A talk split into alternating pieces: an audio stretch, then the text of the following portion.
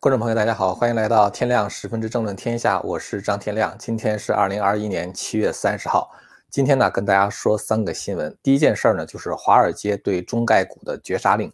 彭博新闻社呢，今天有一条消息，他说华这个美国的证券交易委员会，就是 SEC 呢，现在已经做出了一个重要的决定，就是暂停中概股赴美上市的审核。也就是说，中概股现在如果在美国 IPO 的话，上市的话，现在已经被停下来了。就是你一切手续都合格的话，也不能够上市，因为他们呢需要得到更多的相关的消息，就是说你这个证券的话呢，就是或者你这个公司是否有可能被中共就是说重手整治。那就这个呢，对于投资来投资人来说呢，就是一个重大的风险。所以现在的话呢，就是中概股在美国已经是血流成河了。习近平呢，可能也没有想到哈，他重手整治滴滴，最后呢，造成了这么大的动静。第二件事情呢，就是说这个秦刚到美国担任驻华大使，但是崔天凯下落不明，有各种传言说他滞留美国不归啊，这个事儿的真假呢，非常值得分析一下。第三件事情就是教育行业呢，现在已经变成了中共扫黄打黑的对象啊，就是。属于打黑除恶专项整治，要整治教育，用打黑除恶的手段。有人说呢，整肃这种补课哈，这种课外的教育呢，是为了培养，就是这避免培养出孩子们独立思考的能力。但是呢，我不太同意这个观点。这个问题呢，我们一会儿再分析。咱们呢，先说第一件事儿，大家可以现在看一下，就是这个呢是《华盛顿邮报》的报道。呃，它实际上也是转载彭博社的了。它就是说呢，这个美国的证券交易委员会啊，这个 Security and Exchange Commission，它呢这个就中共现在重手整治这个私营企业这个事情，已经暂时停止了这个中国公司在美国上市的这个可能。他必须需要中国公司呢披露出更多的关于他们风险的消息。做出这个决定呢是美国证券交易委员会的主席 Gary Gensler。呃，他呢，就是他说这个最近中共一系列的行动呢，直接波及了美国的投资者，呃，就是这个 are relevant to U.S. investors 啊，就直接剥夺了这个，就是直接波及了美国的这些投资者。他说呢，就是说，因为你在这个美国上市的话，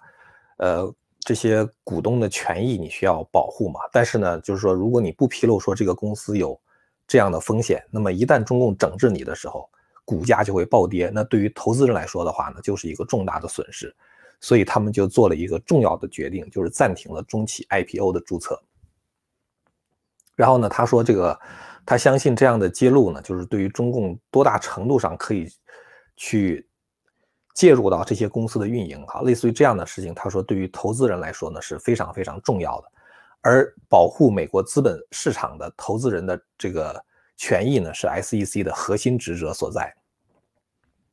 中共当局近期对这个网络科技和补教事业的一连串这个监管和整顿呢，促使这个促使了中资企业在美国遭到了投资人的抛售。现在中共的科技股和教育股已经从今年二月份的高点蒸发了一万亿美元的市值。你不得不佩服习近平这个总加速师这个称号，称号实在不是白来的，是吧？他对这个中概股简直是一刀毙命的打击。现在呢，这个 SEC 呢，就是美国的这个证券交易委员会，面临着来自于美国国会的强大压力啊，因为滴滴的股价暴跌嘛，所以美国国会议员呢要求 SEC 去调查滴滴是否未能向美国的投资人披露这样的风险。呃，我们知道这个中美这个在金融方面的这些摩擦呀，或者是说甚至可能是脱钩啊，是始于去年的五五月份。去年五月份的时候呢，川普签署了一个总统令，要保护美国金融体系的完整性。所谓完整性的话，指的就是说你不能针对一些国家执行这样的规则，然后针对另外一些国家执行另外一套规则。所以川普呢就指示了一个工作小组，去研究中国企业在美国金融市场上市的问题。目的呢就是保护美国的投资者，投资公司是不应该让他们的客户哈，就是说在。中资企业不遵守同样规则的情况下，就别人都遵守美国的规则，但是中资企业不遵守，然后的话呢，在这种情况下，在美国融资，这样的话会让美国的投资承受这种呃隐性的和不适当的风险。去年的这个中共那边的报道，我看到的消息哈，说大概中概股在美国的市值是两万亿美元，但是现在的话，我们知道它已经划了一半了，是吧？就是已经市值蒸发了一万亿美元了。同时呢，在今年一月份的时候，纽约证交所呢把中国电信、中国移动和中国联通摘牌了，所以现在呢，就是中概股在美国这个市值的话，大概不到一万亿美元了。我们知道啊，这个资本市场呢最敏感的就是不确定性。中共打击滴滴呢，大家就不知道你投资的那个中中国公司什么时候会面临着中共巨额的罚款，是吧？什么时候会被中共强制退市？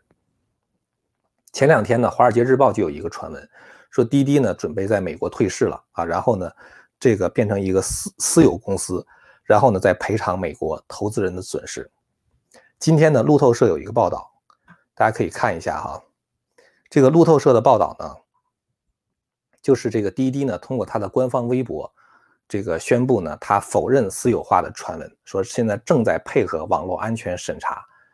呃，那么。它这个消息的话呢，让它现在的这个股价有所上升，现在上升到八块八毛七，但是呢，比它当时首日开盘的这个价格十六块六毛五呢，还是跌下来将近一半的跌幅。最早爆出滴滴私有化，实际上是来自于《华尔街日报》哈，就是说滴滴现在跟中共当局好像没有什么妥协的余地，就是不知道应该怎么办了，所以为了安抚这个中共当局呢，他就干脆就退市算了。而且当时的这个消息人士说呢，他这种退市计划获得了网络安全监管当局的支持。那么现在的情况就是说，这个中共这边呢，在呃这个网易上面也有一个报道，这个报道里边讲了说，滴滴否认从美国退市，摆在滴滴面前的，或许只有三个结果。这个是大陆人的分析了，就是现在滴滴面临的困境困境如何解套的问题。第一个的话呢，他说这个结果就是滴滴逐渐消失在大众视野中，因为我们知道这个中共打击滴滴的时候的话，是把滴滴的这个 app 都下架了，是吧？那么你没有 app 之后呢，你就不能够再约车了，对吧？因为你没有 app 的话，你没法操作嘛。这样的话呢，就给其他别的网约车平台呢，就提供了一个巨大的发展机会啊，因为你没法做生意了，那么这个市场呢就会被别人抢走，包括美团打车、高德打车等等网约车的品牌呢，都在虎视眈眈。这样的话呢，滴滴有可能是在遭受重创之后啊，随着它的这个业务逐渐的缩减，最后失血而死啊，这是它的第一种可能。第二种可能的话呢，就是美国退让一步啊，他的意思就是说，这个美国呢对中企在美国上市的审查不要那么严格啊，因为中共现在这个非常担心中国的企业在美国上市之后的话呢，就是需要提交很多数据，这些数据的话呢，可能会危及到。这个中共这边的数据安全和信息安全，所以呢，他建议说美国后退一步啊，这是第二个。第二个跟第三个差不多哈。第三个的话呢，就是中美达成合作，就是互相之间进行审查互认制度，就中企认可美国上市的中国公司进行审查，然后的话呢，这个美国的话呢也认可中国的审查啊，就是等于双方都有这样的审查资格。呃，但是实际上我觉得哈，就是说他的这种。就是很多说法是非常一厢情愿的啊，他就是说，如果美国不肯向中国让步的话，那么就会影响中国企业到美国上市，进一步影响到美国的资本市场。这种事情的这个，我觉得是太一厢情愿了哈，非常的不靠谱。因为我们知道，这个中国公司现在在美国，它的这个上市的这个市值啊，不超过一万亿美元。那美国证券市场的总市值呢？现在是美国 GDP 的两倍啊！美国 GDP 是二十万亿美元嘛，两倍的话就是四十万亿美元。所以，在美国四十万亿美元这么大的一个盘子里边，你有一万亿美元的这个中国公司，其实是有你不多，没你不少的。而且，资本市场呢最不喜欢的就是不确定性啊！如果美国退让的话，这种不确定性就会进一步增加，就是等于中共像重罚阿里巴巴呀，像这个对滴滴进行审查，就一下子让股价这个暴跌，是吧？包括最近一段时间，中国在美国上市的那些教育类的股票也是在暴跌，暴跌一半以上。所以这样的话呢，就是投资人他等于是风险非常大，就一旦暴跌之后呢，投资人的损失也会特别的可观。所以呢，我觉得美国呢，他的态度只会非常的强硬，而且不光是这个美国国会的态度会非常强硬，给这个 SEC 去施加压力哈。同时呢，其实投资呢是每一个个人的事情，就是说你作为一个比如说。呃，就是一个普通的上班族啊，你买了四零一 K 啊，或者买了四零三 B 啊，然后你想拿这个股票去投资证券或者投资基金，那你就可以选，你说我不买中概股，因为什么呢？因为买这个中概股风险太大，是吧？如果人家都不买你的话，你在美国融资融不上来，所以在美国上市的话，其实是没有什么意义的。到现在我都不知道滴滴可能会在美国怎么办哈，就是说中共也可能会重罚滴滴，然后的话允许它上市，但是呢，它之前必须进行整改啊，比如说什么数据拿回来啊，或者怎么样。在这种情况下呢，滴滴在美国的股票它会暴跌的啊，就是其实你会看到，就是美国这个就是证券市场哈，它对于这种企业的。就是现在面临的困境啊，包括它的比如说现金流啊，呃，包括这个企业现在的盈利能力等等，那是非常非常就是敏感的。一旦发现，比如说你的盈利没有达到预期啊，或者是说你可能会被什么什么罚款，那个股价马上就暴跌啊。所以呢，就是说滴滴的话呢，就是说即使在美国继续保持在这个华尔街这个市场，但是呢，它的这个股价的话呢，我估计能够保持八块钱就已经很好了，甚至可能会比这个还低。那么这样的话呢，投资人的损失就特别的大，而且因为这样的不确定性哈，它的股价是很难再涨回去的。呃，过一段时间之后的话，将来就是说这个，当时川普不是有一个行政令嘛，就是在中国在美国上市的公司，就中国在美国上市的公司必须符合美国的这种审计规定。而且是这个期限是在今年年底之前必须达到啊，达不到的话就得退市。那么滴滴到底能不能达到，我们都不知道。所以现在中概股在美国基本上来说的话，就，呃，等于是要被大家冷落了，就大家基本上不大会继续购买中概股了。中美的金融呢，总体上在走向脱钩啊，SEC 停止这个中概股的 IPO，呃，中共的三大通信公司离开美国到香港上市等等，就都是这个一种征兆。呃，今年四月三十号的时候，咱们在这儿做过一期节目哈，说到这个美国最大的基金管理公司就是 Vanguard 啊，可能在美国凡是买了这个就是呃退休计划的那种四零一 K 的，可能都知道 Vanguard 啊，是非常大的一个基金管理公司，它呢宣布从中国退出啊，这是今年四月份的事情，四月底的事情。然后《金融时报》就英国的《金融时报》还报道说，四大会计师事务所啊，就是安永、普华永道、德勤和毕马威。都是因为中美之间的法律规定互相冲突啊，他不是被中国起诉，就是被美国起诉啊，面临这样的困境，所以就是整个这个中美金融脱钩的这个趋势的话呢，看起来越来越明朗。习近平可能自己都没想到，就是他重手整肃滴滴和包括现在打击这个教育股，就变成了这个中美金融脱钩的一个非常重要的一枚骨牌啊，被习近平推倒了。呃，关于这个。这个就是证监会，就是美相当于美国的证监会吧，就证券交易委员会禁止中共的 IPO 上市这个事儿哈，就是这个呃禁止这个 IPO 在美国，就是中国公司在美国融资这个事情，咱们就先说到这儿了。下面的话呢，想说一下关于这个教育这一块儿，呃，今天看到一个这个推文哈，蛮有意思的。这个推文说，广东将校外培训机构治理纳入扫黑除恶专项考核啊。湖北扫黄打非办加入校外培训监管整治，这个你看着特别可笑哈，就是什么时候这个打击这个校外补课的产业纳入了这个扫黄打黑的这个 KPI，然后你觉得特别可笑。习近平一声令下哈，这个教育产业就成了黑社会了。我不知道那些警察的子女们需不需要课外补习哈。其实你付钱我讲课，你情我愿是吧？这就是市场。然后呢，这也不是什么吸毒嫖娼之类的坏事儿，是吧？他怎么就成了打黑除恶专项整治呢？呃，难道这个俞敏洪要坐牢了吗？有人就说呢，说中共搞这个教育产业呢，是为了怕孩子们读书太多啊，然后呢，有了独立思考能力，中共就骗不了人了啊。其实我觉得关键不在这儿啊，就是一个人读书多不多和他是否有独立思考能力没有直接的关系啊。就是你一个人他可能数学和物理非常好，但是他可能对于社会科学啊，对于整个这个政治啊、什么外交之类的话，他可能非常的不敏感这是很有可能的。我相信，就是说跟着什么胡锡进呐、什么金灿荣啊起舞的那些人，肯定有不少这个理工科的大学毕业生啊，但是的话，他们其实并没有独立思考的能力。所以读书多不多，跟有没有独立思考能力没有直接的关系，关键在于是你在读什么样的书。在这样一个知识爆炸的年代，哈，其实每个行业的知识都够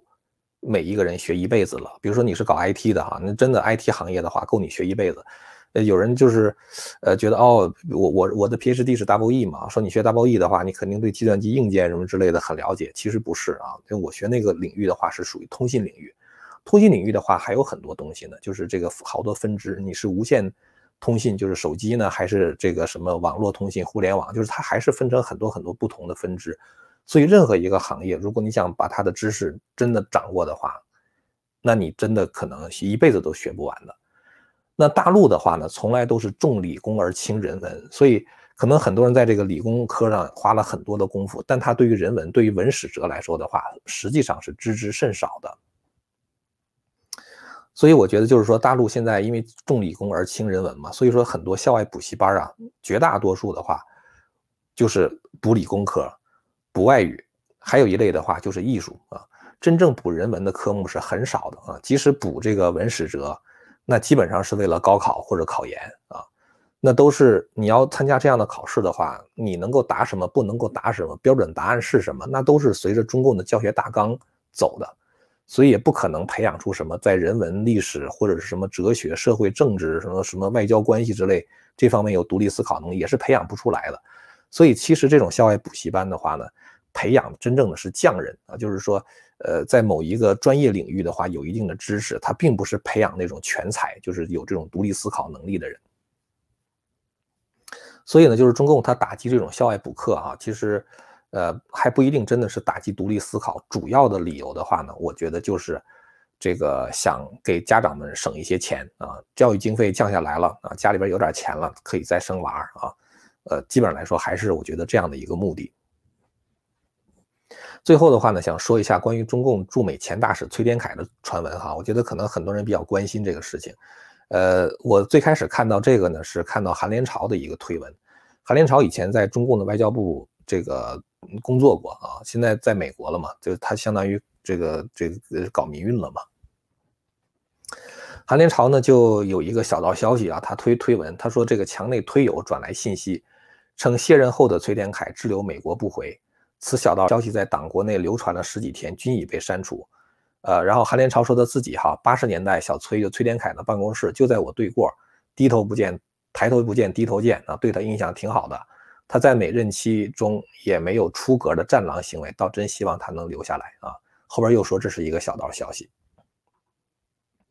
这个里边还说什么？就是说，呃，崔天凯呢已经跟现政权决裂了啊，双方都有一个台阶儿啊，意思就是他。现在呢，已经不是大使了啊，所以就无所谓了，就留在美国就安度晚年了，就以这样的理由，啊，否则的话，大使叛国惊天动地，双方都没有好结果啊，崔或许下场下场很惨，等等等等啊，就是有这样的一条消息。这个韩连朝呢，就是嗯，放出这个小道消息，他自己也说，其实，呃，上个月他讲那个崔天凯，呃，不是崔天凯，他讲那个董经纬叛逃这个消息，当时也是。就是有一些消息是从韩连朝那儿传出来的，至今我还怀疑这个董经纬叛逃这个事儿的真实性哈。至于说崔天凯如果他滞留美国的话，等同叛逃，呃，其实我自己的感觉的话，这种事情发生的可能性很低，极低极低吧。因为像他这样的副部级干部是吧，中美关系又如此的敏感，他一定知道很多绝密消息，包括这个中美贸易战之间的谈判呢。包括就是说很多这个中共在美国的第五纵队啊，就是中共渗透美国那些机构啊，那些特务等等，那些名单的话，崔天凯肯定是掌握的。那么也就是说，如果他留在美国，说假如说他真的叛逃的话，那对于中共的话就是致命打击。而且就是说，如果美国真的同意他留在美国，就给他这个庇护的话，给他政治庇护的话，就会成为中美一大风波，中美关系的一大风波。这个风波的话，我觉得比这个。什么华为断供啊，什么抓孟晚舟啊，呃，什么什么关闭休斯顿领馆，就比这些事情的话要大得多啊，比这些事情要大得多。呃，给大家讲个故事哈，二零零五年的时候，当时这个中共驻悉尼的领事馆啊，他的一等秘书呢叫陈永林，这个是二零零五年的事情了哈。他呢，这个这是二零零五年六月七号美国之音的报道了哈。他呢是这个中共驻悉尼领馆的一等秘书。呃，然后他五月份的时候，五月二十六号的时候，从中共驻悉尼领事馆出走了。就是他决定，他发现了中共是一个罪恶滔天的这个邪教政权，是吧？不给他们干了。然后的话，他五月二十五号的时候就这个向澳大利亚申请政治庇护，不到二十四个小时就被拒绝了。大家知道这种外交官哈，拿这个外交护照的申请这种政治庇护是特别难的。一般普通人，比如说你申请政治庇护的话啊，就是呃你填一个表啊，找一个律师，完了之后的话寄给美国的移民局，美国移民局的话可能就就是这个安排面试啊什么什么之类的话，基本上来说就是当时这个移民官就可以决定是不是给你庇护了。但是呢，就是说像这种持有外交护照的，还有比如说像这种飞行员。我认识一个朋友叫袁胜的，就是他二零零六年的时候从这个上海，他原来是东方航空公司那个就是往返中美那个飞机的那个机长，然后呢后来到了美国之后的话，他就跳机了啊，因为他实际上拿的那个那个那个签证的话，他好像是很特别的一类签证，持有这类签证的人，如果你要想申请政治庇护的话，一般的移民局是处不处理的，他会把你交到那个法院去，就是经过那个法院审审了之后的话，才能够决定处理不处理。拿外交护照的也是一样，拿外交护照的话很难去申请政治庇护的，所以就是说，假如假如说这个像我们就说陈永林哈，他当时就是申请政治庇护，二十四小时不到就给拒了，拒了之后后来没办法，他只好去申请那个叫保护签证，就是说我现在就是等于像上诉一样，但是我能够能够在澳大利亚继续待着啊，保保证我家人的人身安全。然后的话呢，他就向这个澳大利亚的外交部长唐纳和总理霍华德直接申请属地政治庇护。这就是他当时这个这个经历。他为了能够做到这一步的话，他是这个接受很多媒体的采访，包括澳大利亚广播电台的采访。然后他讲出了就是说他对中共的这种认识啊，包括就是说他对法轮功，就是这这这种之前他听中共洗脑嘛，所以他就一直觉得说法轮功很糟糕啊。后来结果跟法轮功学员接触之后，发现法轮功完全不是政府说的那个样子。然后到后来还公开的声明退党。就是这样的话，大概还是经过了一个多月的时间，后来这个澳大利亚才把他的那个就是政治庇护给批了啊，就给他永久的居留权。其实当时澳大利亚政府特别的亲共，当时澳大利亚的那个外长唐纳，就是他好像每个星期延一次，就是不让这个法轮功学员在中共驻悉尼领馆前面举行抗议，还是悉尼领馆还是那堪培拉的那个大使馆前面举行抗议。然后当时那个霍华德也是特别的亲共，后来那陆克文也很亲共。就现在咱们澳大利亚政府对这个中共的话是比较强硬了，但那那段时间的话非常亲共。所以陈永林当时之所以能够得到庇护的话，跟那个就是媒体广泛的报道有关系。还有一个就当时美国给这个澳大利亚政府施加了很大的压力，就是后来就是当时美国的政府、国会议员什么之类的都站出来支持这个陈永林。所以后来那个澳大利亚才给了那个陈永林政治庇护。我想说一什么事儿，就是一个外交官哈滞留不归，他的难度是特别特别大的。当然呢，我希望这个崔天凯真的会叛逃哈，但是感情不能代替理智哈。我认为崔天凯叛逃呢，呃，比那个董经纬叛逃的可能性还要小一些啊。就是反正我觉得总而言之的话，还不到百分之五吧啊，就我保守一点说，不到百分之五。我想呢，如果这边关于崔天凯叛逃的消息变得越来越多的时候啊，如果传得越来越疯的时候，中共那边的话呢，很可能会安排崔天凯在这个国内露面。呃，我主要想说这个事儿哈，就是说可能很多人看着标题党啊，你这讲这个崔天凯叛逃这么大一事儿哈，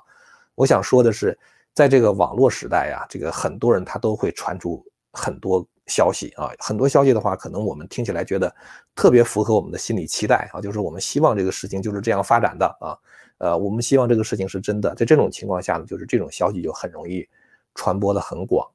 呃，但是的话呢，传播很广并不等于它就是真实的啊。就当年那个大选之后的话，也有很多关于川普的传言嘛，就是关于 Q 理论，呃，我那个时候看了之后，我就是觉得，恰恰是因为我们容易被这样的谣言所左右啊，所以说呢，就是